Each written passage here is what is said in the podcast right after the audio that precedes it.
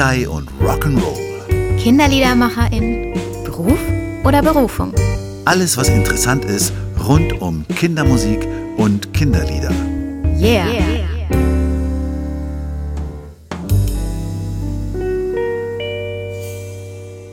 Hallo Lucia. Hallo Matthias. Hallo Suppi.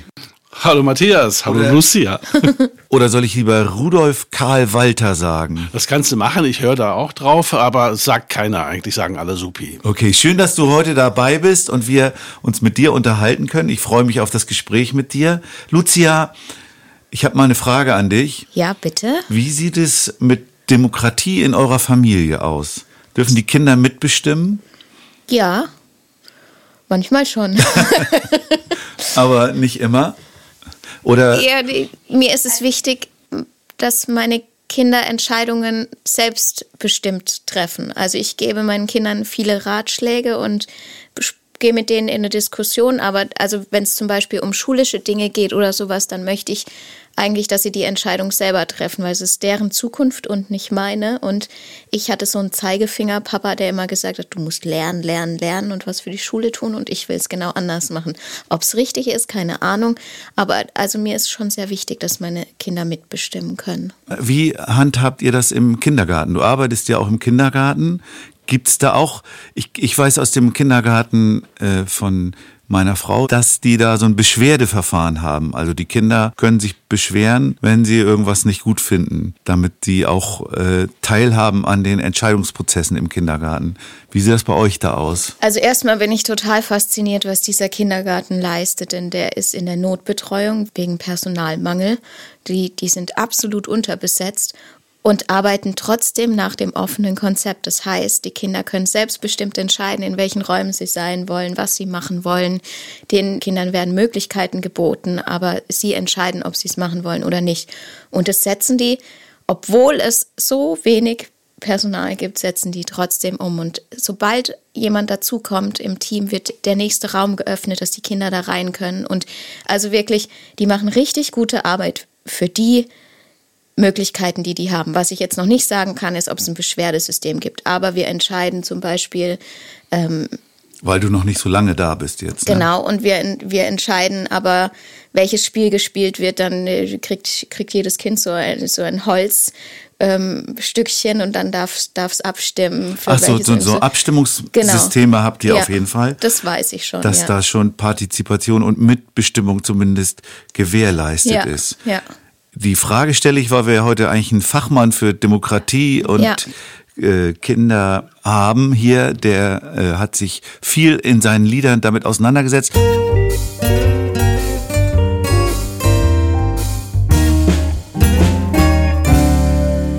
Es gibt sogar ein Lied, das regelrecht Demokratie heißt, oder Suppi? Genau, das Lied heißt Demokratie, wir stehen auf diese Freiheit. Und ähm, ja, ich bin dazu inspiriert worden, als ich gesehen habe, wie jetzt in Amerika gewählt wurde, als Donald Trump dran kam oder in verschiedenen Ländern. Wir müssen aber auch nicht unbedingt nur nach Amerika gucken, sondern auch bei uns ist es ja so, dass manchmal ja, merkwürdige Entscheidungen getroffen werden vom Wähler, die ich jetzt persönlich nicht nachvollziehen kann. Und dann dachte ich, wir brauchen unbedingt ein Lied darüber. Und dann wollte ich natürlich auch ein bisschen über Demokratie lernen. Also was ist das überhaupt? Wie funktioniert das? Und habe dann auch letztendlich bin ich in eine Partei eingetreten und äh, habe dort dann die Prozesse miterlebt. So geht es auch im ganzen Land. Das wissen wir zu schätzen. Wir stehen auf diese Freiheit. Dafür setzen wir uns ein. Wir sind stark, denn wir können wählen. Ja, so soll es immer sein. Und bist du immer noch in der Partei oder bist du dann, nachdem du es verstanden hast, wieder ausgetreten? Nein, nein. Ich darf das ja auch nicht sagen, ich bin in der SPD und zwar habe ich verschiedene Parteien, die, die Parteiprogramme mir angeguckt. Auch die unterscheiden sich auch zum Teil nicht so sehr, aber in der SPD, was von den, von den Werten, respektvoller Umgang miteinander, äh, Solidarität und so weiter, das sind so Begriffe, die ich aus meiner Kindheit kenne, weil mein Vater in der SPD war, der war da auch sehr aktiv tief und äh, wahrscheinlich deswegen fühle ich mich da eher zu Hause als jetzt zum Beispiel in einer anderen Partei. Und kannst du da doch eine Frage muss ich noch stellen, auch wenn die nichts mit Kindermusik zu tun hat, aber kannst du auch äh, reden ohne Inhalt? Ohne Inhalt reden? Ja, also klar, so lange, so lange, so lange reden. Du meinst, wenn man in eine Partei eintritt, muss man das beherrschen? Ja, ich glaube, das muss man beherrschen. Aber es gibt ja so viele, also wenn man hier im, im Ruhrpott äh, groß geworden ist, ich glaube, Suppi ist in Duisburg aufgewachsen, oder? In Duisburg bin ich geboren und habe auch die ersten Monate in Duisburg gewohnt und dann äh, nach Mülheim gezogen. Und Dann- ich in meinem dann Leben bin ich sehr oft, ich bin sehr oft umgezogen äh, und einmal auch tatsächlich nach Breitscheid. Das ist so 500 Meter hinter der Stadtgrenze von Mülheim. Wow. Aber das, da saugt man doch die SPD mit der Muttermilch auf, oder? Zumindest war das noch so zu den Zeiten, als du aufgewachsen bist. Das stimmt. Ich habe auch noch Willy Brandt gehört und äh, ja, mein Vater war auch Gewerkschaftsvorsitzender hier. Also so, das ging mir aber irgendwann alles völlig auf die Nerven, dieses ganze Gewerkschaftsgequatsche. Ich musste dann später feststellen, das, was mir auf die Nerven ging, war, dass mein Vater angefangen hat zu erzählen und hinterher gar nicht mehr wusste, was er eigentlich sagen wollte. Und äh, ich dachte, das macht er, um mich zu verwirren. Das sei eine Strategie unter Politikern und Gewerkschaftlern. Aber da habe ich ihn zu Unrecht verurteilt, denn äh, letztendlich hatte er damals schon eine beginnende Demenzerkrankung. Und keiner wusste davon. Diese Demokratie, die dir am Herzen liegt, ähm, findet man das auch wieder in der Gestaltung deiner Projekte? Du hast ja eine besondere Art von Schulprojekten, die du machst als Kinderliedermacher. Du gehst in die Schulen und nimmst quasi mit der ganzen Schule eine CD auf, die, die üben das und dann macht ihr gemeinsam Aufnahmen, wo dann 500, 800, 1000, ich weiß nicht, 20.000 Kinder mitsingen auf so einer Aufnahme nachher und führst es dann auch mit denen allen auf. Wie äh, verankerst du da das Demokratische oder bist du dann doch mehr der Autokrat, der alles bestimmt? Nee, ganz und gar nicht. Ich habe letztens die Resonanz bekommen von Detlef Tauscher, der hat einen gemeinnützigen Verein in der Nähe von Berlin, also in Falkensee. Und da habe ich mein erstes Kennenlernkonzert gegeben. Also ein Schulprojekt fängt immer damit an, dass ich erstmal was vorsinge, ein paar Lieder, und dann frage, wer möchte denn mitsingen? Wer hat denn Lust, mit auf die Bühne zu kommen? Oder Und dann sagen meistens alle ja. Am Anfang noch nicht, weil ich, ich komme ja da als fremder Mensch hin, ne? dann so ein, aus Kindersicht ein Riese, der da steht irgendwie und dann mit den Atemübungen macht und jetzt halten wir mal Stirn Hinterkopf fest, machen die Augen zu, so, ne? und dann atmet mal tief und spürt, wie der Atem reingeht und rausgeht. Also das mache ich auch, wenn 500 Kinder da stehen. Ja, und dann macht die Augen wieder auf und guckt mal, wer neben euch ist. Ja, in diesem Fall meine Lieblingskinderliedermacher. Rinnen.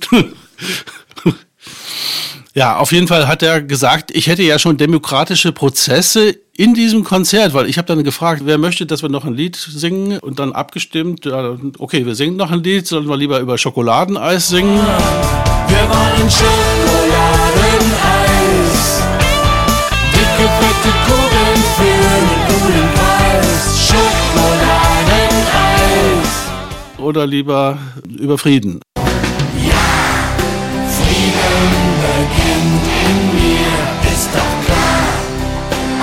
Frieden zwischen mir und dir. Und dann das Ergebnis, wir singen beide Lieder. Aber dauert es dann nicht sehr lang? Also ich weiß von mir, von Konzerten, ich habe schon auch Punkte, wo die Kinder mitentscheiden können, aber ich habe total Respekt davor, dass so eine Unruhe entsteht und ich vielleicht die Kinder nicht mehr wiederholen kann. Und wenn man so Abstimmungsprozesse macht, ich sehe das auch im Kindergarten, bis die dann alle ihr Holzding da hingelegt haben und so geht locker mal eine Viertelstunde rum und dann wird so unruhig und zappelig. Ist es bei dir dann nicht so oder Ja, Gehst du also damit cool Unruhe um? ist ja sowieso, weil wir haben ja jetzt dann gerade ein Lied gesungen, dann gibt's Applaus und dann frage ich, und wer möchte, dass wir noch ein Lied singen, der soll bitte seine Hand heben. Und äh, dann haben wir sofort ein Ergebnis. Also das geht relativ schnell. Bisher hat das immer alles ganz gut geklappt. Bist du denn bei diesen, bist du denn bei diesen Kennenlernkonzerten alleine oder hast du dann schon die Band mit dabei? Da bin ich alleine. Also ich stehe alleine, habe einen Techniker dabei, der dann die Sachen startet. Wenn ich dann sage, das nächste Lied heißt Schokoladeneis, dann geht das Lied los und äh, Und wenn du dann sagst, tanzt jetzt mal das A? Genau, Macht das machen macht wir auch. das Diese auch? Übung machen wir auch. Ähm, das Geheimnis, das war ich, also es war mir nicht so klar, bevor ich das dann selber mitgemacht habe. Wir haben von Anfang an Choreografien eingeübt mit den Kindern. Aber ich habe die am Anfang nicht mitgemacht, weil ich mir das alles nicht merken konnte. Die Kinder sind da viel schneller. Wenn man jetzt zum Beispiel so, wir öffnen unser Herz macht, da geht das so los, dass man vor der Brust quasi da der, in der Herzgegend seine Handrücken aneinander legt und dann macht man einen großen Kreis über den Kopf. Macht mal diese Bewegung und atmet dabei ein, so. Man fühlt sich direkt ganz anders, hat eine ganz andere Energie und so geht das dann auch. Also die Kinder tanken Energie quasi und in der Musik ist ja auch ziemlich viel Energie drin. Das ist auch ein Song von dir, Wir öffnen unser Wir Herz. öffnen unser Herz, genau. Wir öffnen unser Herz und sehen eine andere Welt, in der die Menschen sich lieben. Wir schauen uns in die Augen,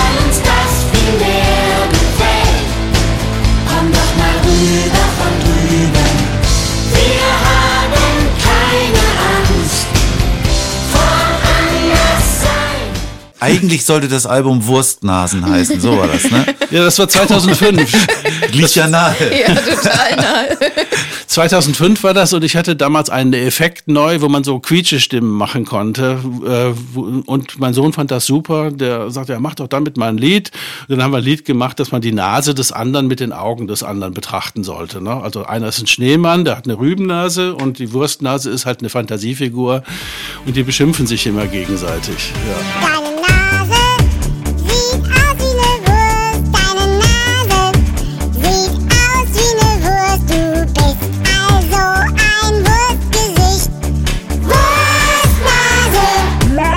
Dann haben wir auch T-Shirts drucken lassen und hinten drauf Wurstnase geschrieben, weil ich dachte, das ist doch ein toller Titel für ein Album. Ja, wir haben aber uns dann entschieden, wir öffnen unser Herz zu nehmen, weil es ist einfach der bessere Titel. Mich würde jetzt, haben wir, haben wir darüber gesprochen, du kommst dorthin, machst dieses erste Mal Kennenlernkonzert und wie geht's dann weiter?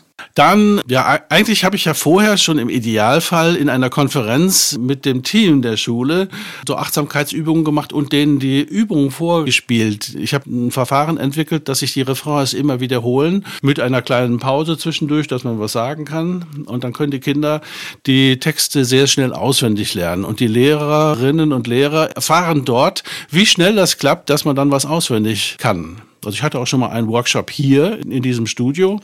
Da war ein ganzes Kollegium da am Ende der Sommerferien.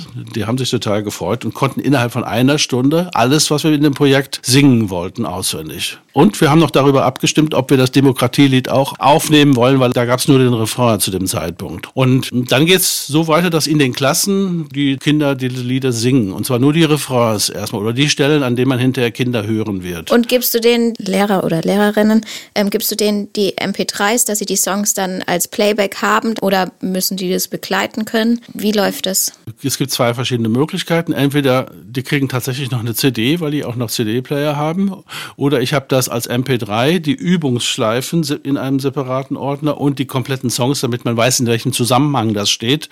Und das äh, verteile ich digital dann. Ganz schön viel Und es gibt Aufwand. aber auch Noten für die, die das spielen können, damit die zum Beispiel mal in Zeitlupe was einüben können. Also Mus- Musiklehrerinnen und Lehrer. Das merkt man schon hinterher, wenn dann auch noch jemand äh, das so eingeübt hat. Aber mir geht es nicht darum, dass das perfekt ist, sondern mir geht es darum, dass die Kinder zusammen singen und dieses Gefühl haben, wir machen das zusammen. Ich empfehle auch diese Übungen täglich zu wiederholen, dass man also morgens im Unterricht einmal gesungen hat. Ganz kurz. Nur einen Refrain, vorher dieser kleinen Atemübung. Und äh, dann können sich Kinder sich auch besser konzentrieren. Wenn die Kinder zwei bis drei Wochen lang geübt haben, komme ich wieder in die Schule mit meinem Mobilstudio und dort nehmen wir dann die Refrains zusammen auf. Und auch da ist es so, dass wir zuerst die Atemübungen machen und dann, wenn die Energie am höchsten ist, die Aufnahmen. Ein paar weitere Wochen später, wenn ich alles im Studio abgemischt habe, dann gibt's dann nochmal eine Generalprobe mit den Bühnenkindern, die oft auch demokratisch gewählt worden sind, und dann ein Konzert.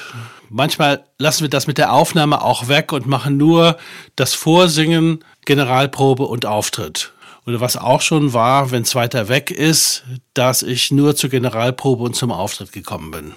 Du hast ursprünglich als Beamter gearbeitet, dann hast du eine Karriere als Popmusiker und Produzent gemacht, um dich schließlich den, diesen umfangreichen Schulprojekten mit Kindern zu widmen. Was bedeutet dir diese Arbeit mit Kindern?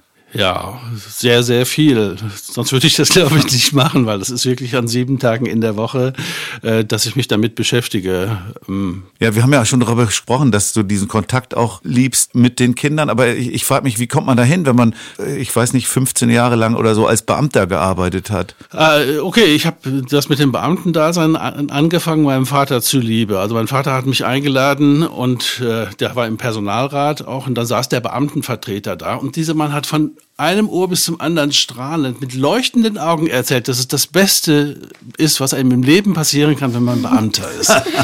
Ich, wenn der das so sagt, ich probiere das mal aus. Und dann habe ich meine Ausbildung gemacht und das ist ja, du kannst ja auch im Jugendamt arbeiten oder im Kulturamt.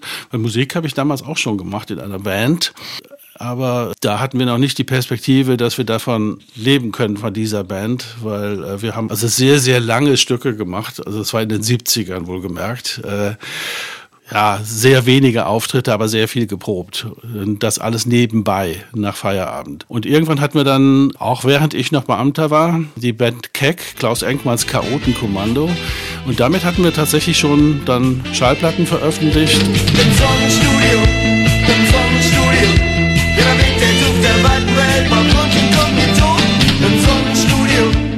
Hatten dann auch bei Rudi Carell so samstagsabends Fernsehen und äh, Jürgen von der Lippe. Plötzlich äh, kannte einen jeder. So, das fand ich schon sehr beeindruckend. Das ging damals schneller als heute. Aber wie kommt man von da dann zu den Kindern? Ja, ich habe selber, das heißt, äh, wir haben als Familie Kinder bekommen und äh, unsere Ehe ist irgendwann auseinandergegangen und ab da habe ich meine Kinder intensiver erlebt. Wir haben dann zusammen musiziert. Meine Tochter spielt Geige, mein Sohn spielt Schlagzeug. Das kann man auch auf dem Tisch machen. Ne? Also der Rhythmus muss ja immer weitergehen. So, das, manche Leute nervt das, aber uns drei, wir fanden das gut. Und dann haben wir so am Küchentisch angefangen, dann zu überlegen beim Frühstück, worüber machen wir denn mal Lieder, die für Kinder sind, die dann ursprünglich auch Kinder singen sollten. Wie kam ich dazu? Ich habe in diesem Studio mal Christoph Kirschbaum aufgenommen. Christoph Kirschbaum ist auch ein Kinderliedermacher. Der hat damals Kinderkassetten aufgenommen und ich habe die Aufnahmen produziert. Da hat unter anderem auch Andrea Berg mitgesungen. Die war damals noch ganz unbekannt und äh, hat damals dann so Ich sag nein, wenn es mir nicht gefällt, gesungen. Und das findet man immer noch bei YouTube. Und wenn große Kleine schlagen, dann muss ich etwas sagen. Ich find das gar nicht gut. Dazu gehört kein Mut. Ich sag nein, wenn's mir nicht gefällt. Ich sag nein. Komme ich dazu? Ja, die ganzen 90er Jahre über hat mein Freund Wolf Simon, der war damals Schlagzeuger bei Klaus Lage und Purple Schulz und so, der hat immer gesagt, warum machst du nicht einfach mal Kindermusik? Was du da Melodien spielst, das ist das sowieso immer Kindermusik. Äh, Ich fand das ein bisschen abwertend, so wie er das gesagt hat, aber Ja, so wie man ja allgemein, das ist ja genau immer unser Problem, würde ich sagen. Ja, warum machst du denn Kindermusik? Ja. Also echt, Warum- ja, äh, das, was du da machst, klingt ja wie Kindermusik. Das ist ja das, der, die typische. Aber wir haben da später nochmal drüber geredet. Er meinte, sobald Kinder da sind, irgendwie, dann wäre ich sofort mit denen im Kontakt. Und zwar egal, ob die jetzt zwei Jahre sind oder fünf oder sechs oder so. Und von daher gesehen wäre ich doch prädestiniert, das zu machen. Also ich habe das dann aber lange nicht gemacht, sondern Instrumentalmusik, elektronische Musik, die auch so weltweit veröffentlicht worden ist unter dem Namen Gene und Amao.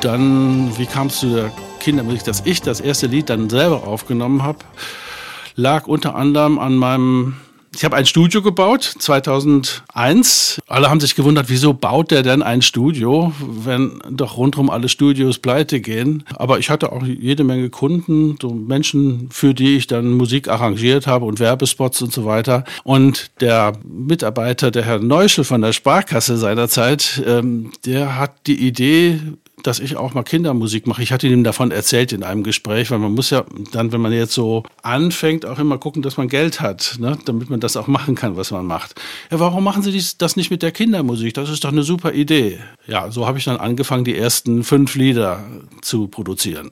Du hast ja, du hast gesagt, äh, die Idee war anfangs, dass Kinder das singen, aber es singen ja auch Kinder. Ähm, eigentlich sollte alles von Kindern gesungen Ja. werden und das, das äh, eins der ersten Lieder, was ich veröffentlichen wollte, das Ferienlied, das sollte der Max Striebeck singen. Und nachdem ich bei Papa, wenn du ein König wärst, schon so gar nicht auf die Melodien geachtet habe, ob die auch für Kinder tauglich sind, habe ich beim Ferienlied mit dem Max die Melodie und auch den Inhalt abgesprochen, damit er das gut singen kann. Als er dann ins Studio kam, war er also gerade im Stimmbruch, Ja. sodass äh, er die Tonhöhen dann doch nicht mehr bekommen hat. Und dann haben wir meine Orientierungsspur genommen. Mit Melodyne seinerzeit. Bakterien. Zum Schluss nur noch zwei Englischstunden. Dann gibt es endlich wieder Ferien. Die Power geht vom Kopf in Richtung Füße. Bestell dem Rest der Welt noch schöne Grüße.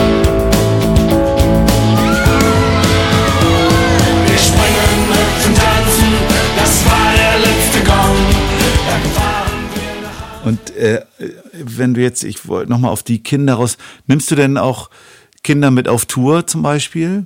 Ja, äh, aus diesen Schulprojekten. Also am Anfang war es so, dann wir haben die ersten fünf Lieder gemacht und alle Kinder aus dem Bekanntenkreis, äh, die Lust hatten, haben dann mitgesungen. Das waren ungefähr 20 Kinder, die waren alle nacheinander einzeln da.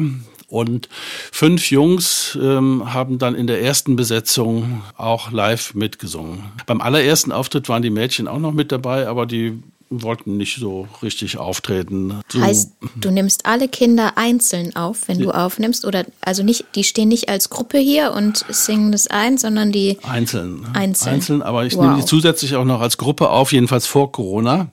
Und in der Schule singen die in Gruppen zwischen 100 und 300 Kindern gleichzeitig in der Turnhalle. Da geht's auch um das Erlebnis dann, äh, wie man so gemeinsam singt.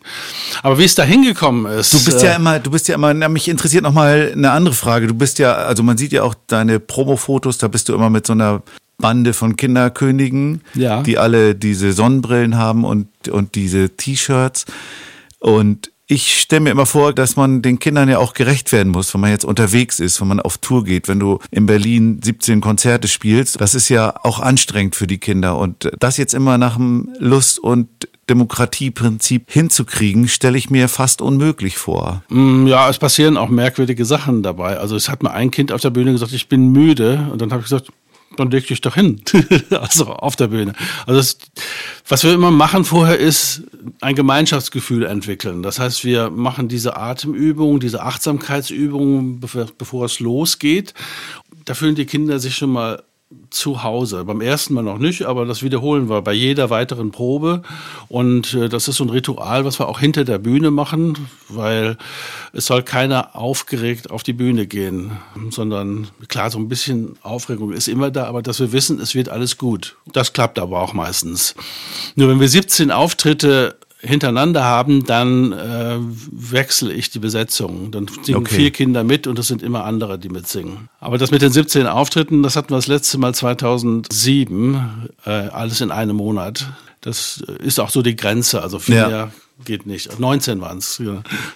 Könntest du das, wenn ein Kind zu dir sagt auf der Bühne, ich bin müde, sagen, ja, dann leg dich hin? Na, also Matthias. ich, äh, ich habe keine Kinder jetzt regelmäßig dabei, die ich mitnehmen würde auf, auf Tour Aber wenn du oder dir so. das jetzt mal vorstellst, also du hast ja auch schon mit Kindern aufgenommen und so. Also ich versuche auch, wenn ich irgendwas mit Kindern mache, versuche ich natürlich auch auf die zu hören und was die, was die wollen. Ich finde bei Aufnahmen, ich weiß nicht, wie dir das geht, ist immer das Schwerste, Kinder davon zu überzeugen, das auch noch ein drittes oder viertes Mal zu singen. Ähm, Ich mache das so, dass ich die Stelle, die sie singen, in Schleife laufen lasse, so wie sie das auf der Übungs-CD kennen. Und dann singen die das einfach fünfmal. Vielleicht auch nur zweimal oder sowas. Und dann sage ich, äh, achte mal ein bisschen drauf, dass du mit einem Lächeln singst. Ne? Ne? Dann klingt es noch etwas schöner. Dann atmen wir nochmal tief und dann machen wir es nochmal, auch dann nochmal so drei, vier, fünf Mal. Irgendwie gestikuliere ich dann da oben immer. Eigentlich im Prinzip klappt das immer. Aber ich glaube, es ist auch ein Unterschied, ob es die eigenen Kinder sind oder ob es Kinder sind, die dich nur als Künstlerin oder Künstler kennen. Also Das ich ist glaub, natürlich ein Unterschied. Aber es ist trotzdem etwas zu wiederholen. Da gibt es erstmal einen natürlichen Widerstand, würde ich mal behaupten. Also Aber es muss schnell gehen. Also ich kann, wenn ich eine Aufnahme mit Kindern mache, dann muss das in maximal 45 Minuten komplett erledigt sein. Alle Songs, die wir aufnehmen. Vor Corona kamen dann immer alle gleichzeitig. Dann sind die Eltern drüben am Kaffee trinken oder machen was ganz anderes und äh, wir nehmen hier auf. Und da mache ich es dann tatsächlich so, die Kinder stehen alle oben oder hier unten auch vor der Scheibe und die dirigieren dann auch so. Ich bin quasi wie so eine lebendige Playstation, die immer zeigt, wo die Noten rauf und runter gehen. Das habe ich mir irgendwann so eingewöhnt, sodass dann jeder weiß, was kommt. So, und da fühlen die sich sicher und die singen dann aber auch relativ laut. du gehst aber nicht mit rein in den Aufnahmeraum, wenn die Kinder Nein. singen.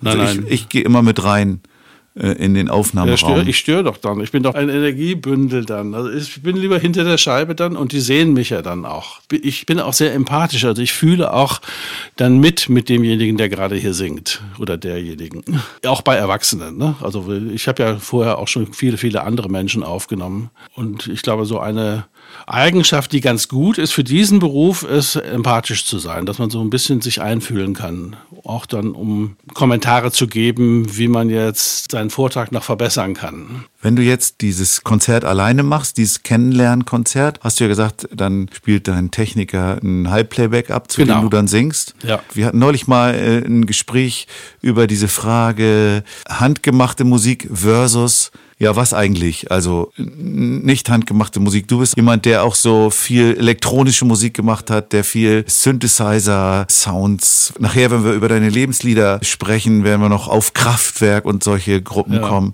Und fühlt es dich ein bisschen von diesem, von dieser Forderung nach handgemachter Musik ausgegrenzt? als Musikproduzent habe ich eine gewisse Geschichte und ich habe hier Sinfonieorchestern zugehört und alles mögliche und habe lauter Ideen gesammelt. Wenn hier zum Beispiel zwei Shelly und zwei äh, Bratschen sich warm spielen und die spielen dann finde ich super und das zusammen mit einer Gitarre irgendwie das macht den Sound und diesen Sound haben wir bei den Kinderkönigen. Nur die Streicher stehen nicht mit auf der Bühne. Wenn wir, wenn wir zum Beispiel, wir öffnen unser Herz, so wie es zu hören ist, live spielen wollten, dass alles handgemacht ist, wären ungefähr 100 Leute auf der Bühne, plus den singenden Kindern. Und äh, das ist... Aber das wär, ist jetzt wieder so ein pragmatisches Ja. äh, Argument, wo du sagst, okay, das ist gar nicht möglich, dieses, diese Musik handgemacht auf die Bühne zu bringen. Mhm. Du hast ja auch diese elektronische Musik, nenne ich es jetzt mal, äh, in Ermangelung eines besseren Begriffs, die hast du ja auch als Kreativraum begriffen, oder nicht? Ja, klar, zum Beispiel jetzt beim Alien-Lied, das ist quasi unsere aktuelle Single, habe ich relativ schnell das Lied komponiert und zwar mit Synthesizern, ähm, mit Sounds, die ich mit meinem Sohn zusammen ausgesucht habe. Also Felix und ich, wir treffen uns immer einen Tag vor Heiligabend und feiern quasi Weihnachten. Und in letzter Zeit haben wir das öfter im Studio gemacht. Einmal haben wir uns vorgenommen, alle Star Wars-Folgen zu gucken, aber richtig mit Tonanlage, PA und so Surround, so richtig, richtig laut. Und beim letzten äh, Mal haben wir gesagt, wir würden gerne einen Song machen, der nach 80er klingt, aber modern. Also so wie zum Beispiel The Weeknd, ne? dieses äh,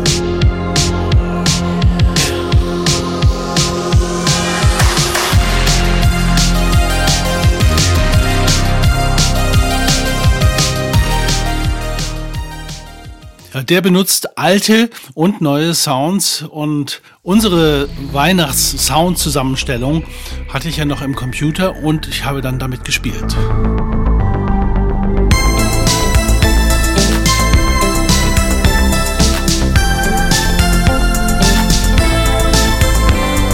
Weil ich ein Lied machen wollte über Aliens, die auf die Erde kommen und sich wundern, äh, was die Menschen hier veranstalten. Kriege führen, streiten und so weiter. Und die Aliens sagen dann auch hinterher, die beachtet die Gesetze des Universums, ne? hört auf zu streiten. Und da habe ich halt sehr viel elektronisch gespielt, aber dann hat dazu die Band gespielt hinterher. Also die, Grundlage ist elektronisch und der Jan Wienstor hat dann Schlagzeug gespielt darauf. Wir haben das auch zusammen zu Ende komponiert.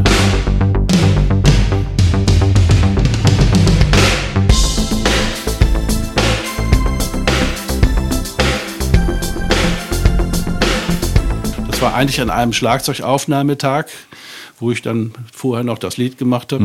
Und äh, ja, Marius Goldhammer hat Bass drauf gespielt und äh, der Markus dann seine Gitarren. Und dadurch kriegt das dann diesen unverwechselbaren Kinderkönige-Sound.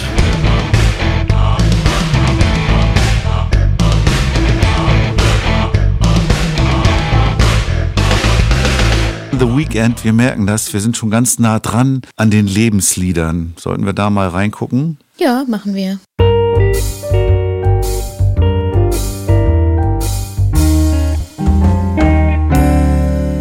Da kommen wir aber erstmal ganz woanders hin mit deinem ersten Lebenslied, was du genannt hast. Da landen wir, glaube ich, in deiner Kindheit oder zumindest so äh, am Übergang zur Adoleszenz, als du dein erstes Klavierkonzert gegeben hast. Ich weiß nicht, war das mit zwölf? Dann hast du offensichtlich die Sonate Nummer 38 in F-Dur von Josef Haydn gespielt.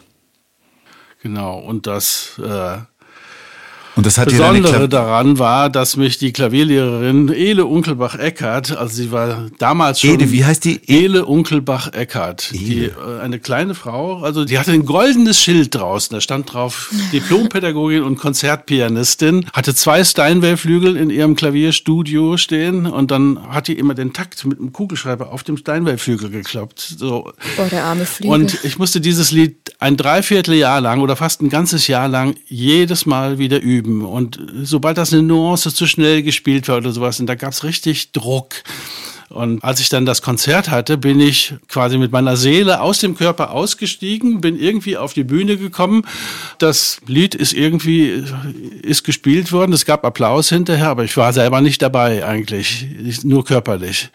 Insofern hat mich das beeinflusst. Ich habe da gelernt, Nuancen wahrzunehmen, dass man also auch mal ein Stückchen etwas schneller und langsamer werden lassen kann, dass man auch leise Stellen spielen kann oder eben dann die lauten. Was ich aber auch gelernt habe, wenn ich mit Kindern auf die Bühne gehe, es soll niemand Angst haben, sondern bei sich sein und das Miteinandergefühl erleben. Und das hatte ich da damals nicht, aber es hat mich dazu befähigt, dass ich das, was ich jetzt mache, machen kann. Und ist denn jetzt diese Sonate eher traumabehaftet für dich oder? Ich habe sie danach nie wieder gespielt. Aber ich habe gemerkt, als ich das jetzt wieder, ich habe mich ja mit den Lebensliedern vorher beschäftigt, Ja. um auszusuchen aus den vielen, die mich beeinflusst haben. Dann habe ich gemerkt, dass ich bei manchen Instrumental-CDs einige Läufe, so die jetzt in dieser Sonate vorkommen, äh, Ah, okay. wo die Finger das einfach so spielen, Ja. ne? also beim, beim Solo. Das ist sozusagen ins Rückenmark geflossen. Irgendwo ist es noch abgespeichert. Man sagt ja, wenn man so ein Lied gelernt hat, das ist im Gehirn gespeichert. Wenn man das aber lange nicht spielt, dann ist nur der Weg dahin irgendwie blockiert. Also wahrscheinlich, wenn ich das jetzt wieder üben würde, würde ich das sehr schnell wieder spielen können. Irgendwie ein Wunsch, welchen Satz wir wählen sollen? Den ersten. Den Und Das ersten. ist auch der, den ich aufgeführt habe. Dann hören wir mal rein in den ersten Satz der Klaviersonate von Josef Haydn, Nummer 38 F-Dur.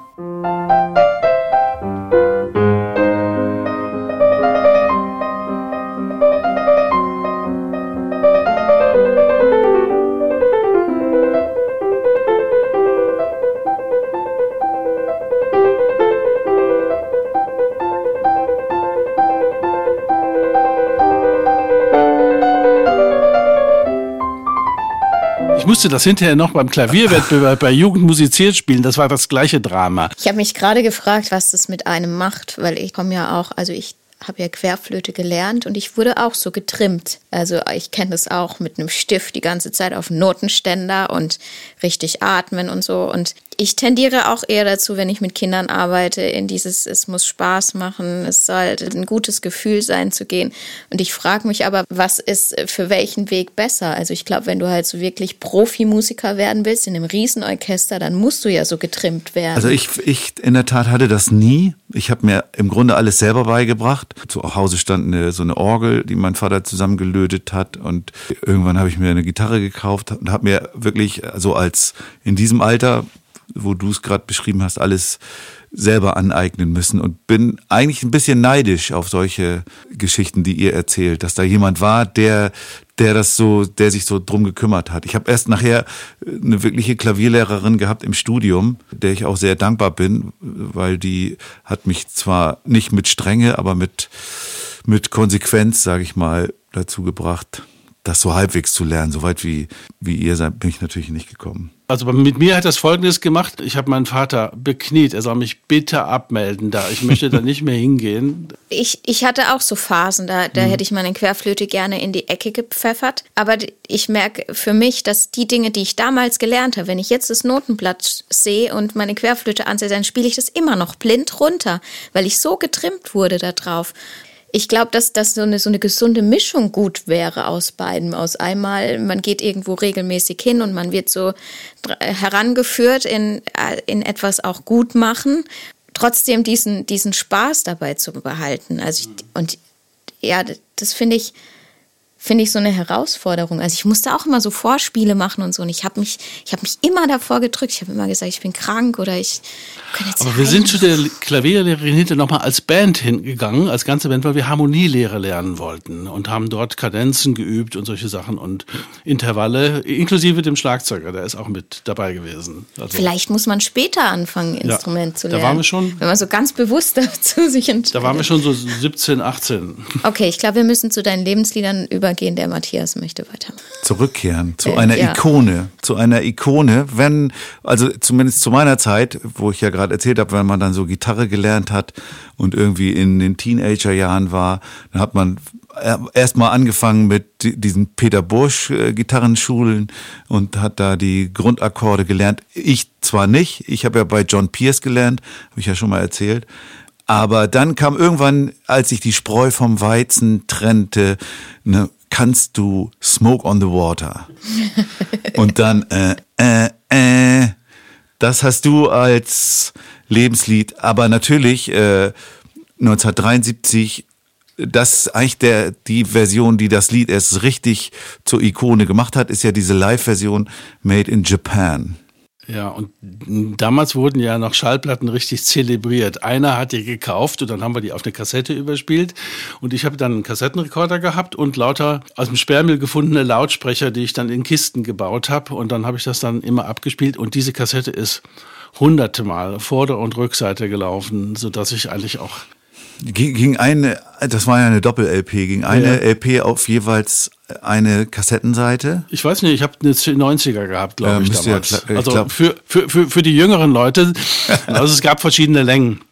Die C30er war die kürzeste, die hatte, hatte 30 Minuten plus zwei und ein Vorlaufband.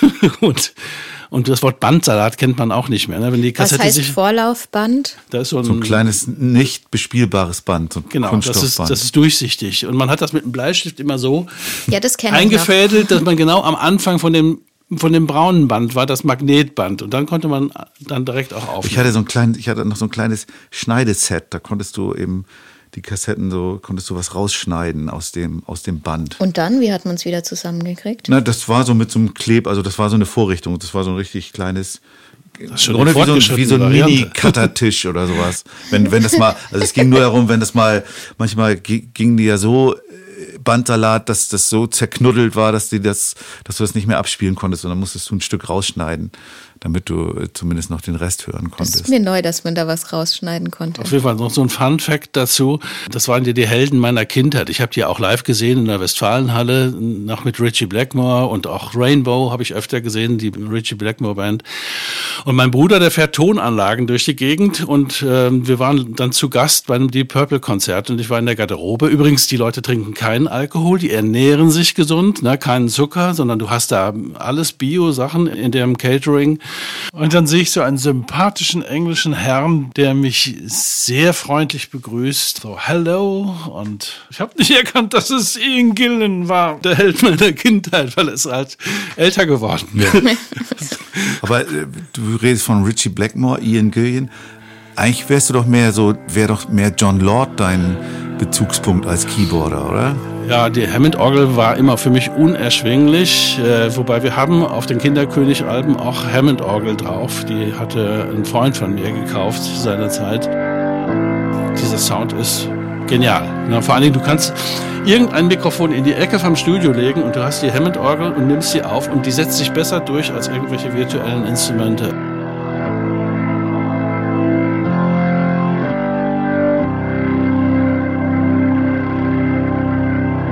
Aber ich war eigentlich eher Fan von Rick Wakeman ne? also, und äh, Keith Emerson. Wir hören jetzt mal Smoke on the Water.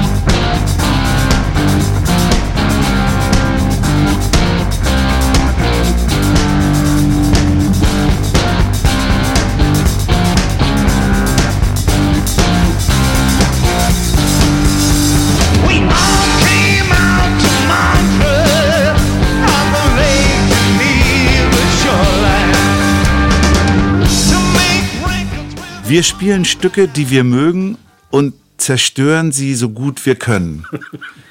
Das ist ein Zitat über ein Album, das sich bescheiden der Papst nennt und äh, von Michael Schirner ist, den, der eigentlich mehr so bekannt ist als Werbepapst oder wie man so will, aber auch dann so experimentelle Elektronikalben gemacht hat. Und du hast ein Stück ausgewählt, The King of Jamaica. Ja, das Lied habe ich ausgesucht, weil es mich sehr geprägt hat. Ich hatte mein Tonstudio im Ringlockschuppen, das ist ein Kulturzentrum und ich habe damals meine Familie damit ernährt, dass ich andere Menschen produziert habe, eben halt auch Werbespots und äh, bei diesen Werbeagenturen war auch die Michael Schirner Werbeagentur. Und Michael Schirner hatte die Idee und hat sie mir vorgestellt, CDs mit seinen Stücken, die er mag, ähm, so zu manipulieren, dass sie nicht mehr laufen. Und dann aus den Störgeräuschen was Neues zu machen. Ja, habe ich gesagt, ja, finde ich super, können wir machen. War sehr gewöhnungsbedürftig erstmal. Es hat auch bei mir zu Kreislaufstörungen geführt und äh, Ich habe noch ein Zitat von Suppi Huhn dazu. Pope bietet Jugendlichen die Möglichkeit, mit extremem Musikgeschmack zu schockieren und zu demonstrieren, dass sie nicht Mainstream sind. Das, das ist so, ja. Wir haben das auch live aufgeführt und zwar zweimal. Einmal in Düsseldorf äh, im Malkasten. Das ist so ein, ein Treffpunkt der Kunstszene in Düsseldorf und dort gab es eine Veranstaltungsreihe zum Thema Müll. Also wo dann irgendwelche berühmten Leute irgendwas dazu beigetragen haben. Und Michael Schirner und eben halt unsere Gruppe war unten im Keller und wir haben das dann aufgeführt. Da gab es ein Lichtklavier, wo man mit den Händen so in der Luft quasi so Tonhöhen erzeugen konnte. Und damit wurden dann diese Samples gesteuert, die wir gleich auch in dem Lied hören. Ja, dazu hat die Cosima in einem weißen Kleid getanzt. Ne? Also war idyllisch anzugucken, ja, aber der Sound war auch schon richtig kräftig und das ist aber richtig abgefeiert worden in Düsseldorf.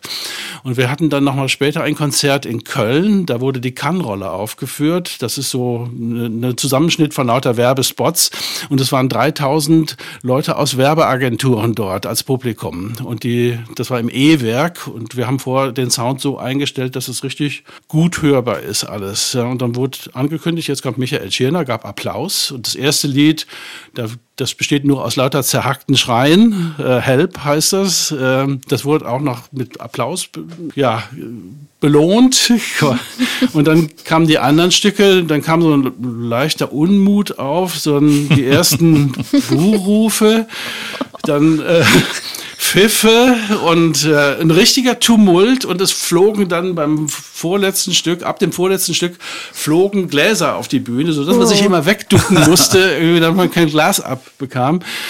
Das hat mich einerseits sehr schockiert, aber auf der anderen Seite darin bestätigt, dass ich mit meinem Musikgeschmack nicht ganz so verkehrt liege, zumindest wenn es um Mainstream geht. Du bist, du, das war ja so um die Jahrtausendwende, Ja. dass ihr das gemacht habt. Und kurz danach bist du dann direkt zur Kindermusik gegangen. Nein, aber das, das war Das war- das war extrem, das war- oder? War das nicht so? genau, 2002 habe ich angefangen, die Ja. ersten Kinderlieder zu machen. Aber Das ging nicht, da waren noch ein paar Schritte dazwischen. Okay, ich habe noch ein neues Studio gebaut und bin umgezogen und habe noch andere Leute produziert. Ja, hoffen wir mal, dass jetzt keine äh, Gläser fliegen, wenn wir The King of Jamaica mal einspielen. Hoffentlich verlieren wir keine Hörer Wenn ich dadurch. jetzt gemeint wäre, würde ich sagen, macht eure Anlage schön laut. Das machen jetzt alle.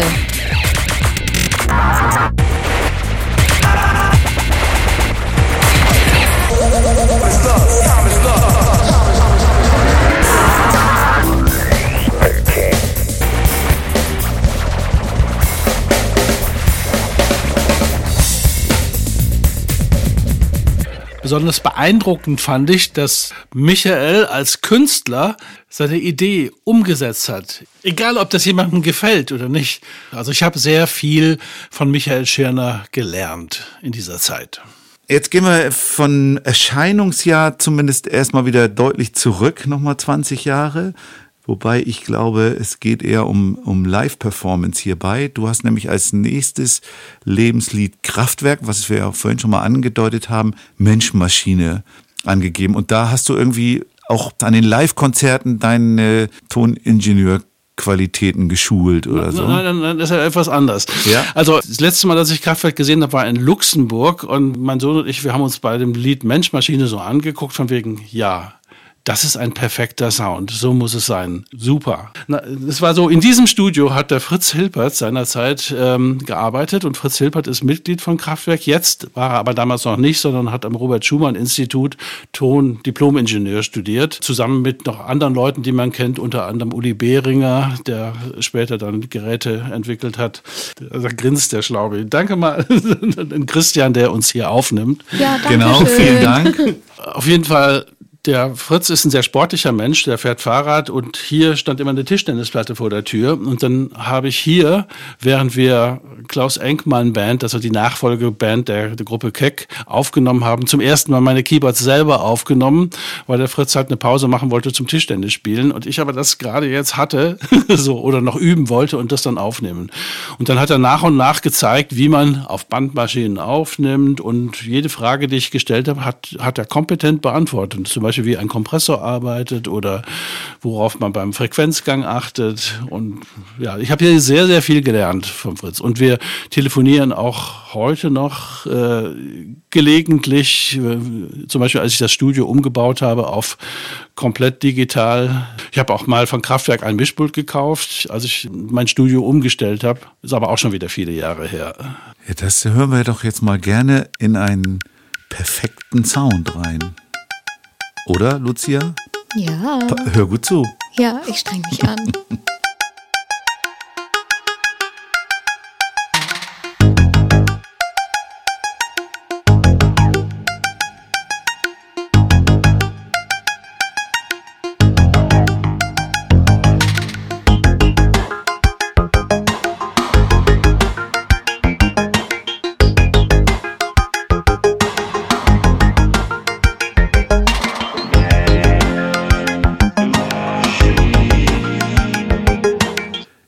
Thema Mission. Jetzt kommen wir weg vom Studio, mehr zum Live-Mission. Wenn ich das richtig verstanden habe, äh, ist das nächste Lebenslied eins, was du seit 40 Jahren oder sowas zum Soundcheck benutzt, um zu gucken, ob die Anlage richtig eingestellt ist. Die Rede ist von Owner of a Lonely Heart von Yes. Genau, als ich das zum ersten Mal im Radio gehört habe, war ich sehr beeindruckt. Einerseits die Orchesterhits waren noch neu damals, Ja. äh, diese Baff, Baff. Ja.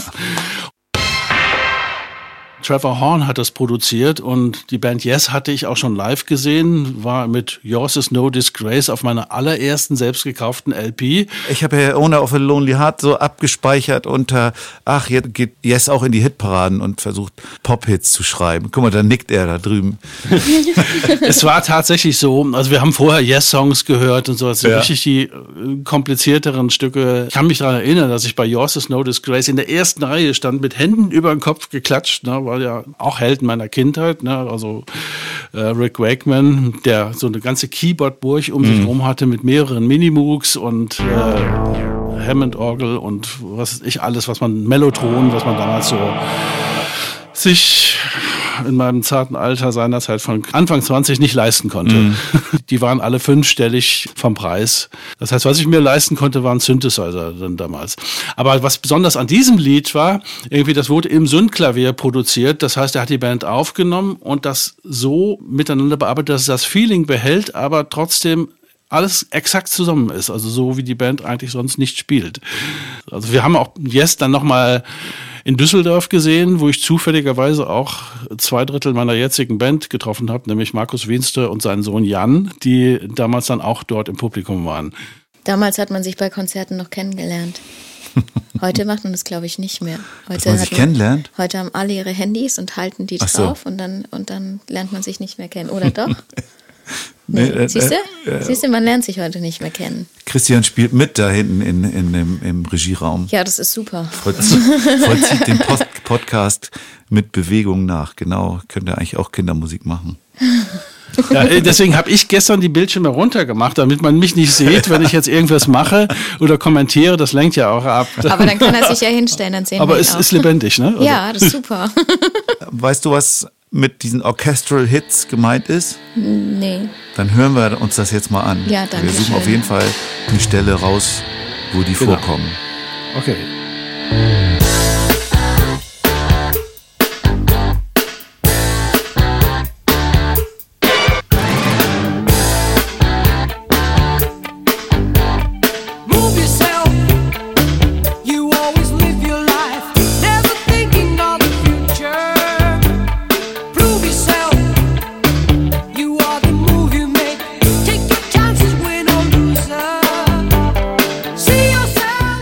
Ganzes müssen wir ja dann wieder auf die Playlist verweisen, Stimmt. wo die Lebenslieder alle zu hören sind. Auch die ganze Klaviersonate und natürlich auch die Songs von Suppi, über die wir hier sprechen und gesprochen haben. Aber jetzt kommt der große Augenblick, wo Suppi in deinen Beutel greift. Wie waren das schon Wie fünf waren Lieder? das schon fünf Lieder? okay. Das war schon alles. Na dann. Echt, das waren fünf Supi. Lieder? Ah, stimmt, ja. Du darfst vier Der Zettel Beutel. ziehen. In unterschiedlichen Farben. Es sind, Also es sind vier blau. Begriffe zu ziehen und doch wahnsinnig. Suppi hat einen blauen in der Hand, einen grünen. Rot, Jetzt folgt rot gelb. und ein gelber. Jetzt sind wir gespannt, was da drauf steht, denn aus diesen Begriffen wird Suppi dann ja hier in Echtzeit einen Song entstehen lassen. Was hast du gezogen? Naja. also, Bimmelbahn, Sehr schönes Wort. Erdbeerrot, Paprika und Flamingo. Okay, haben wir auf jeden Fall schon mal einen Rotstrich. Also eine rote Tendenz. Ich nehme einfach mal das Mikrofon mit rüber. Ne? Wir, Erdbeerrot war das, ne? Erdbeerrot. ich, sag, ich kann das nochmal sagen. Ich habe sie jetzt, glaube ich, alle. Bimmelbahn, Erdbeerrot, Paprika und Flamingo. Genau. Man muss ja fast mal dazu sagen, Supi hat gestern gemeint, der Duden hat doch super viele Wörter und man müsste doch eigentlich zu allen einen Kinder, fast allen einen Kindersong machen können. Kannst du dich dran erinnern? Das Dumme ja ist mal- natürlich, dass ich euch jetzt nicht mehr höre, weil ich so weit weg sitze. Wir können ja mal den, wir können ja mal den Duden dafür nutzen. Man muss einfach immer blättern und dann zeigen und so die Wörter auswählen. Können wir auch mal machen. Ich glaube, das werden noch schwierigere Wörter werden. Also ich finde, ich bin immer ganz nett mit meinen Wörtern.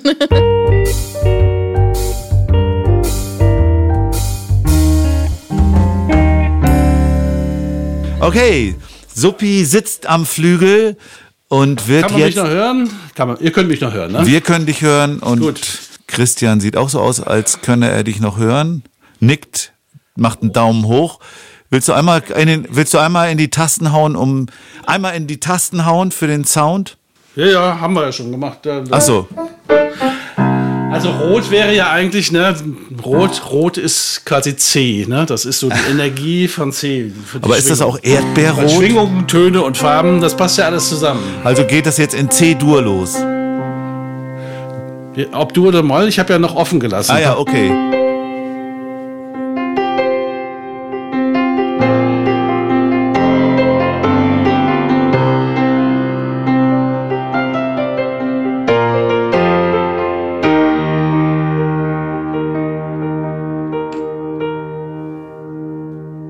Das Mikro ist runtergerutscht. Macht aber nix. Steht schon wieder da. Ich denke darüber nach, was denn letztes Wochenende war. Da war ich im Zoo und sah einen Flamingo. Der leuchtete, weil die Sonne so schön schien. Man hätte fast denken können, er wäre erdbeerrot. Dabei war er doch Flamingo rosa. aber ein bisschen roter ging es doch. Fast so rot wie eine Paprika.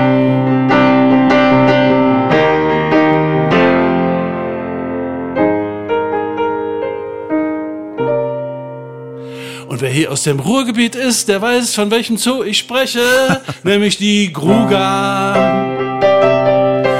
Wo die Flamingos stehen und die Bimmelbahn fährt. Das gibt's nur hier in unserer Nachbarstadt Essen. Flamingos, rot wie Paprika. Erdbeerbrot ist auch mal rot. Das esse ich in der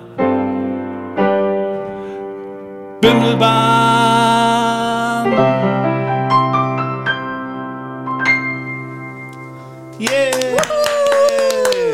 Was ein Quatsch. Sogar ein Song mit Regionalbezug. Ja. Hier direkt Und, aus und das rutschende Mikrofon wurde auch noch eingebaut. Ich würde sagen, Wow. ich würde sagen, der VfL Bochum kann eine neue Stadionhymne sich holen oder Rot-Weiß Essen vielleicht. Das ging ja hier um um um Essen, um den Tierpark in Essen. Fährt da wirklich eine Bimmelbahn durch? Ja, das ist eine Schmalspurbahn. Äh, ob die bimmelt, weiß ich nicht. Aber äh, die fährt auf jeden Fall sehr langsam und man kann da mitfahren. Man muss sich aber anstellen.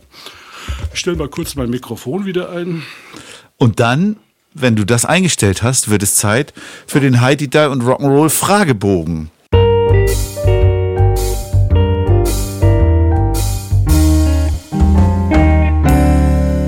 Das sind zehn Fragen, die wir dir stellen und wir bitten dich um kompakte Antworten.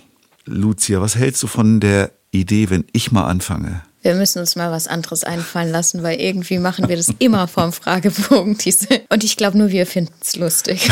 Aber ist Aber egal, ist, doch, oder? ist doch schon mal gut. ist doch schon mal gut. Also, du darfst gerne antworten. Danke.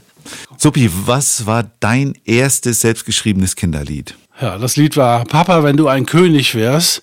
Und es ist entstanden, als wir am Frühstückstisch saßen und so Eierkönig gemacht haben. Ne? Also wenn man so die Eier aneinander ditcht und das, was zum Schluss ganz Ah, bleibt, ja. das ist der Eierkönig. Und da hat der Felix gesagt, Papa, wenn du ein König wärst, dann wäre ich ein Prinz. Damit hat er quasi die erste Zeile getextet und das äh, haben wir dann aufgenommen. Es gibt einige Geschichten dazu, wie der Text weiter entstanden ist. Zum Beispiel waren wir mal in Portugal. Ähm, bei Sintra ist ein Schloss und da ist die Zeile entstanden, dann stehen wir auf einem Turm und schauen aufs Meer bei Wind und Sturm. Wir werden uns auf die Natur konzentrieren, dann wissen wir genau, wie wir unser Land regieren. Und was ich schön fand, dass äh, mein Vater irgendwann gesagt hat, für mich bist du auch ein Prinz. Als ich ihm gesagt habe, dass ich eigentlich dabei war, ein Lied aufzunehmen, als ich ihn in Emden abgeholt habe, wo er etwas verwirrt auf dem Bahnhof rumgelaufen ist und äh, in einer geschlossenen saß und dann sagte, ach, da bist du ja endlich. also es sind Vater- und Sohn-Geschichte. Und ja, wenn man das jetzt hört, ne, der Felix singt nicht unbedingt die perfekten Töne, aber er hat das mit so viel Gefühl gesungen, dass alle gesagt haben, das muss genau so sein.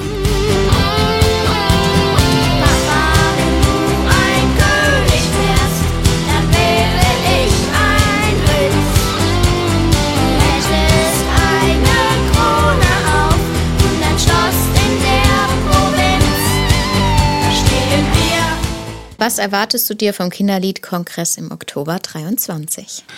Also ich erwarte m, Begegnungen mit vielen interessanten Menschen, die ich sehr mag und viele Gespräche, Impulse, vielleicht auch für weitere Arbeit.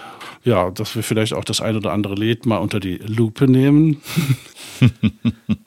Jetzt mache ich mal eine Klammer auf. Wir haben ja davor so einen Workshop zu entwickeln, die Liederlupe heißt es, ne? Ja, und, Und das haben wir gemeinsam, wir drei, schon mal getestet in einer kleinen Vorübung. Da haben wir gegenseitig unsere Lieder unter die Lupe genommen. Und das war schon richtig anregend, fand ich. ja, vor allem dachte ich, erstmal, als ich gehört habe, Liederlupe und ich soll da meinen Song reingeben und dann wird darüber diskutiert, habe ich gedacht, ne, niemals mache ich das.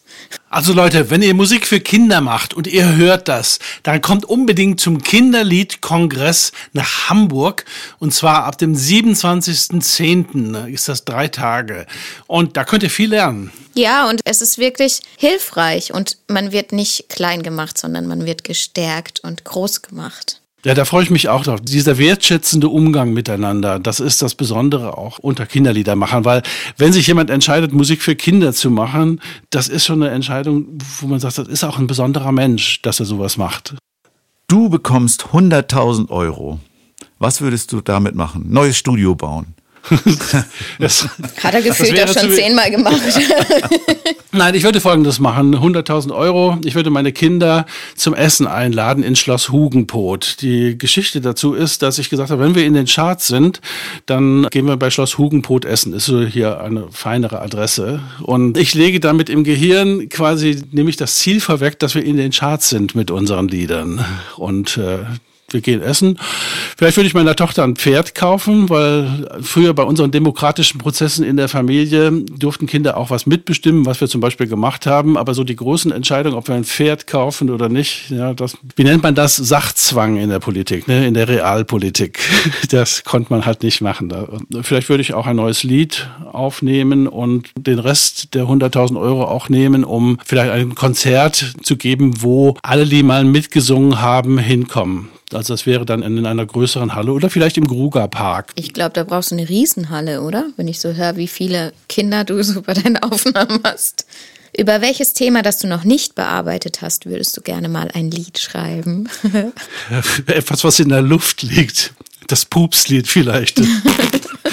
Also das wird immer wieder an mich herangetragen von Kindern, äh, die fänden das lustig, aber immer ernsthaft, also das, das Lied mache ich nicht. Also ich habe meinen Kindern versprochen, ich mache kein Pupslied, also meinen eigenen. Ja. Vielleicht sollte man auch dazu sagen, dass die schon erwachsen sind. Die sind schon erwachsen, ja, ja. Weil, weil so, so kleine Kinder finden mein Enkelkind ich, findet das super. Ja, siehst du? Ja. Es gibt ja diese Sendung mit Charlie Sheen hier, wo der Werbekomponist dann ein Kinderprojekt macht. Der singt lauter Sachen, die man nicht macht, ne? Über Mamas Brüste, über ähm, Pupsen, über äh, genau. Ihr kennt das, ne? Ja, nee, das nicht, sondern ich würde gerne ein Lied machen über äh, Respekt und ähm, respektvollen Umgang miteinander. Das kommt zwar immer wieder in den anderen Liedern auch vor, aber so speziell noch, dass man achtsam miteinander umgeht. Also das ist nochmal ein Thema. Ja. Was bedeutet das Netzwerk Kindermusik für dich? ja ich habe ja versucht, aus dem Kindernetzwerk auszutreten und habe gemerkt, diese Menschen vermisse ich dann. Es ist einfach, das ist eine Begegnung mit besonderen Menschen, die sich auch gegenseitig helfen. Also Solidarität ist auch äh, ein wichtiger Moment bei uns. Ne? Also wenn ich zum Beispiel, als ich Bunt wie ein Regenbogen komponiert habe, das Lied, habe ich der Beate Lambert das vorgespielt und sie sagt, du, am schönsten finde ich die Zeile, ich bin so froh, dass ich ein Teil vom Regenbogen bin, aber mit einer anderen Zeile, die auch mittlerweile nicht mehr drin ist, die fände sie ein bisschen gekünstelt. Also das ist ein interessanter Tipp. Bunt wie ein Regenbogen, so sind auch wir. Das Meer macht kleine und auch große Wogen, genau wie wir hier. Wir lernen alle zusammen, sind immer mittendrin. Ich bin so froh, dass ich ein Teil vom Regenbogen bin. Oder als wir zusammengesessen haben und wir unser Lied Nein, ich lass mir nichts erzählen besprochen haben, da fand ich das auch sehr wertschätzend von euch und das hat mich bestärkt darin, weil ich war mir ein bisschen unsicher, kann man diese Musik noch Musik für Kinder nennen? Es geht darum, wenn Kinder ein Nein-Gefühl haben, dass sie das dann auch laut und deutlich sagen. Und das ist ja eine Stilrichtung, die normalerweise in der Kindermusik nicht vorkommt. Warum kamst du denn überhaupt dazu, austreten zu wollen? Ich war auf einer Ausstellung, äh, die hieß von Kraftwerk bis Techno und da, sind ja meine Wurzeln, sind ja eigentlich die elektronische Musik und da kam eben das ins Spiel, was du eben schon erwähnt hast, dass ich ja dieses immer, es muss alles handgemacht sein, das finde ich ist eine Einschränkung. Ich habe nichts dagegen, Bassgitarre, Schlagzeug, einfach spielen und singen ist super, aber ich finde, man darf auch was programmieren dazu und da fühlte ich mich diskriminiert und wollte mich äh, da, ja, weiß ich nicht, das war so ein Impuls. Dann, aber habe ich bereut und bin froh, dass ich bei euch bin. Welchem Genre würdest du dich zuordnen? MOR.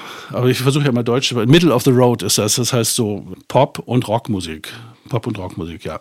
Eine unerwartete Verwerfung im Raumzeitkontinuum ermöglicht es dir, den etwa 20-jährigen Suppi Huhn zu treffen. Was rätst du ihm? Ja, also ich würde den erstmal in den Arm nehmen und sagen, du kannst nichts dafür. Aber der Weg zum Abendgymnasium zu gehen und dann Abi nachzumachen, das ist ein guter Weg. Mach das weiter. Das neben der Arbeit zu machen und noch deine Mutter zu pflegen, ist ein bisschen viel. Guck zu, dass du auch Pausen machst.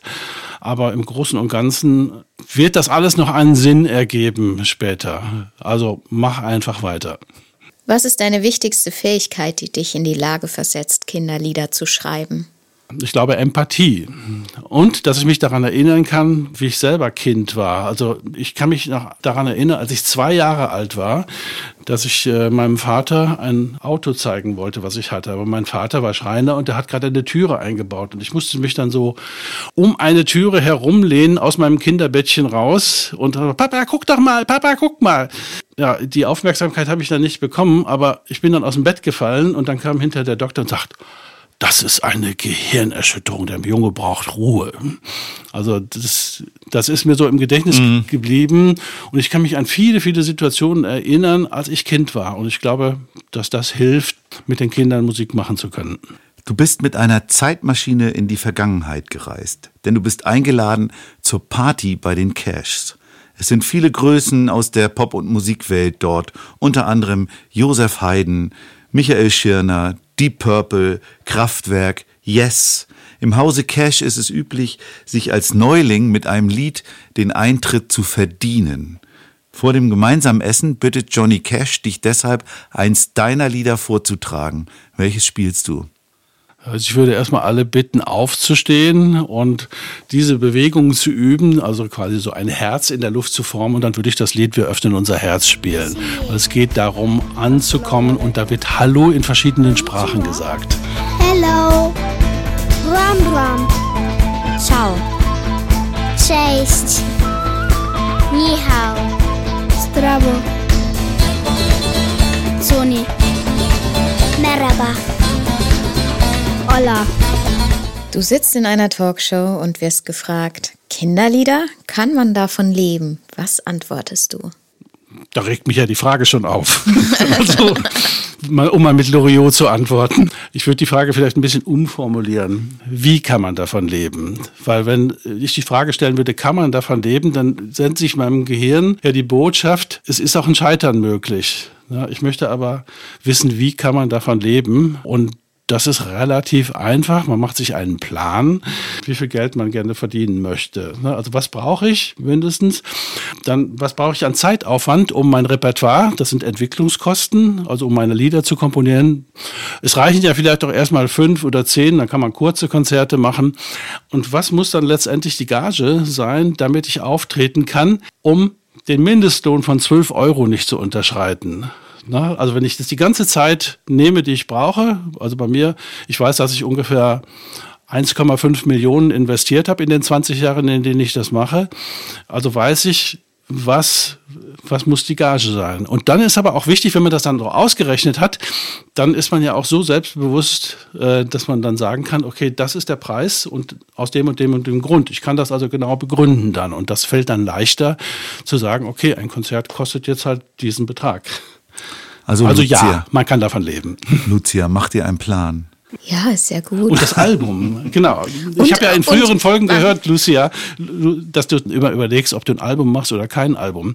Es hat einen Vorteil, wenn man sagen kann, ich habe aber schon so und so viele Alben gemacht. Ne? Also, dass man die hat. Einfach. Du musst ja auch nicht 5000 Stück davon herstellen, sondern ab 300 kannst du schon das Album haben. Aber es ist gut zu sagen, ich habe ein Album. Auch aus Umweltgesichtspunkten ist es natürlich besser, wenn man die CDs kauft, als immer zu streamen. Also ich merke schon, dieser Podcast, der setzt mir ganz schön viele To-Dos auf meine To-Do-Liste.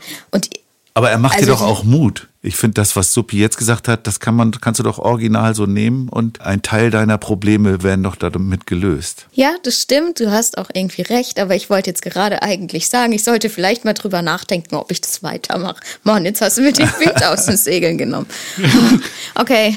Ja, äh, und, und wenn man sich den, den, den Ort, wo man wohnt, aussuchen kann, dann ist Kassel am besten, ne? weil von dort aus ist alles gleich weit entfernt. Ja, das habe ich schon gemerkt. Bodensee ist absolut nachteilig, weil man wirklich lang braucht. Und aber ich habe jetzt gelesen, es soll ein ICE bald bei uns fahren. Aber da kannst du, aber da kannst du mich als Beispiel nehmen. Von Kiel aus ist auch alles weit weg. Ja, aber es gibt die Schweiz in der Nähe und da verdient man das Vierfache. Da kannst Ja, du deine man- Gage, die, die- du kalkuliert hast, mal vier nehmen und sagen, das ist der Preis. Ohne jemandem auf den Schlips treten zu wollen, die Schweizer sind sehr stolz und die nehmen erstmal ihre eigenen Leute, bevor sie irgendjemanden aus dem Nachbarland nehmen.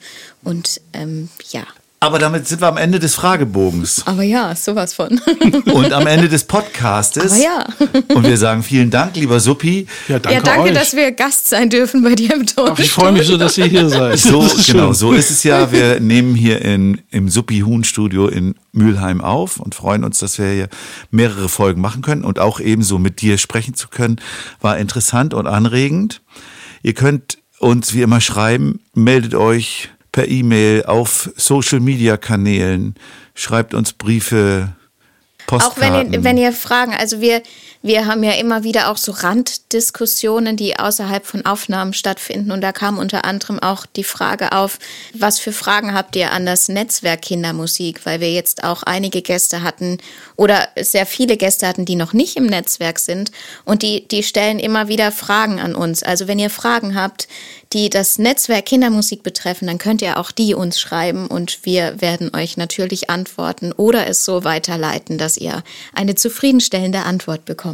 Denn was wir auch nicht immer sagen, dass wir ein Podcast sind, der gepowert wird vom Netzwerk Kindermusik. Stimmt, ja. Die Kosten, die hier anfallen, übernimmt das Netzwerk und ermöglicht es so überhaupt, dass dieser Podcast stattfinden kann. Ja, und wir bekommen aber auch immer mehr positives Feedback und erfahren auch von Leuten, die gar nicht so in unserem direkten Umfeld sind, die vielleicht eher Randerscheinungen sind in, in der Kindermusikbranche, dass sie diesen Podcast hören, was uns natürlich sehr freut. Also, wenn ihr wollt, lasst auch gerne mal ein paar Bewertungen da und ein paar Sternchen. Ihr wisst ja, nur die fünf zählen. Ja, denkt an die Playlist, auf der alles zu hören ist, über das wir gesprochen haben. Ausführlich, ausführlicher als hier im Podcast. Die Songs von Suppi und seine Lebenslieder. Und dann bleibt mir nichts anderes mehr übrig, als euch das Tschüss anzubieten. Da wollte ich mal fragen zu diesem Tschüss anbieten. Ist das sowas, was man, was man regelmäßig, weil das habe ich das erste Mal von dir gehört. Macht man das so, dass man sagt, ich biete dir das Tschüss an? Das hat er, glaube ich, erfunden. Nee, das habe ich nicht erfunden. Das habe ich geklaut, ehrlich gesagt, aus, aus dem, aus dem Heinz Strunk Podcast. Achso. Aber war, ja, okay. Da können wir ja mal in einer Randdiskussion Das- das drüber wenn diskutieren. man das Nehmen wir, anbietet- wir nehmen das jetzt an, oder wenn man sagen das wir annimmt, nein? wenn man das annimmt, ne, dann, dann, dann ist zu Ende. Man kann aber noch mal sagen, also ich finde das super, was ihr da schon geleistet habt. Als ich jetzt hier mich damit beschäftigt habe, vorher habt ihr schon 50 Podcasts fertig gemacht und ehrenamtlich. Ne, dafür Riesenapplaus. Ich mache das mal in Gebärdensprache irgendwie, aber Dankeschön. ich denke, das können die anderen nachvollziehen. Dann Jetzt nehm nehmen wir das Tschüss an, an. okay. Ja. tschüss.